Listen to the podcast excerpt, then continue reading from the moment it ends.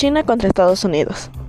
Eh, el coronavirus realmente no es un virus, realmente no existe, no consideramos su existencia, pero he encontrado una nota y dice algo así. ¿Qué opinan? China versus Estados Unidos. Así es.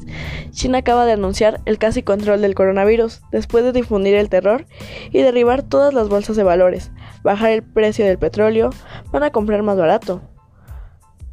Meta ritmo con sus otras veces que lanzaron otros virus. Para quien no entendió, Estados Unidos y China entraron en guerra comercial. Surge un virus en China que derriba la economía mundial y valorando el dólar. China vende sus títulos del Tesoro americano y estabilizan su economía. Después de eso anuncian que el virus ya está casi controlado. Moraleja de la historia. Los poderosos crean dificultades para, vencer, para, vender, para vender facilidades. Funcionan más o menos así. Los chinos difunden un virus que, que contamina el mundo. El mundo entra en pánico y la gente se, se encierra dentro de su casa. Las, bolsas entran en crisis. Las acciones de la mayoría de las empresas caen.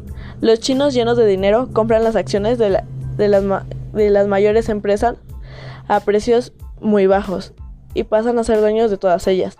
Después de eso anuncian que todo está bien, piden al mundo que se calme y, la y las bolsas vuelven a normalizarse.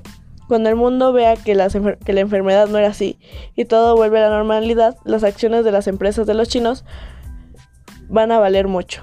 Al día siguiente, los chinos vuelven a ser ricos.